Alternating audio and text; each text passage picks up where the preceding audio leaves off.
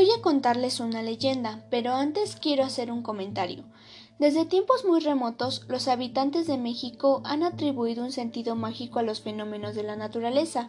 Nuestros grandes abuelos anahuacas adquirieron su sabiduría observando a nuestra madre naturaleza y a nuestro padre cosmos. Al hacerlo, encontraron una explicación del universo que quedó plasmada en infinidad de mitos y leyendas. De aquí que nuestro país sea rico en este tipo de asombrosos relatos. La leyenda que yo voy a contarles se llama La Pascualita. Mirando la vidrería de una pequeña tienda de vestidos de novias en Chihuahua, México, se encuentra una figura alta y esbelta, vestida también con un traje de novia.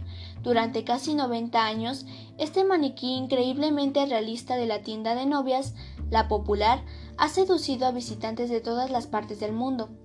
La pálida piel del maniquí, sus manos venosas, las arrugas en sus palmas y sus uñas desgastadas hacen que muchas personas estén más que convencidas de que la Pascualita, como se le conoce popularmente, no es en realidad un muñeco, sino un cadáver embalsamado en perfecto estado de conservación. La Pascualita o la Chonita apareció por primera vez en las vidrierías de esta conocida tienda nupcial el 25 de marzo de 1930. Los ojos vidriosos del maniquí, su pelo real y el rubor de sus tonos de piel sorprenden inmediatamente a los transeúntes, incluidos los propios empleados de la tienda. No pasó mucho tiempo antes de que alguien observara la sorprendente similitud entre el maniquí y la hija recién fallecida de la dueña de la tienda. Según la leyenda, Pascuala Esparza, la dueña de la tienda, tenía una hermosa hija, quien se iba a casar con su amor. Trágicamente, el día de su boda, una araña viuda negra la picó y murió. Pascuala Esparza se quedó tan afectada por la pérdida de su hija que quiso preservar su cuerpo, por eso fue momificado y colocado en la vidrería del negocio de modo que siempre pudiera ser la novia que no llegó a ser. Con la, con la propagación de los rumores, los lugareños se sintieron molestos y la propietaria comenzó a recibir llamadas telefónicas de acoso. Pascual Esparza negó la acusación. La Pascualita no era más que un maniquí muy elaborado y bien hecho, dijo ella, pero fue demasiado tarde, nadie le creyó.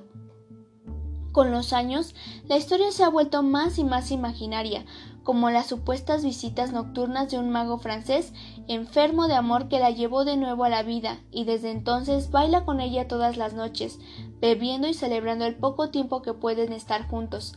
También existen toda una serie de cuentos espeluznantes de que su mirada sigue a los clientes que se acercan a la tienda o que cambia de posición cuando nadie está mirando. Tal vez al cual propietario de la, de la tienda, Mario González, le encanta mantener viva la leyenda. Dos veces por semana su ropa se cambia tras las cortinas, como para perseverar su pudor.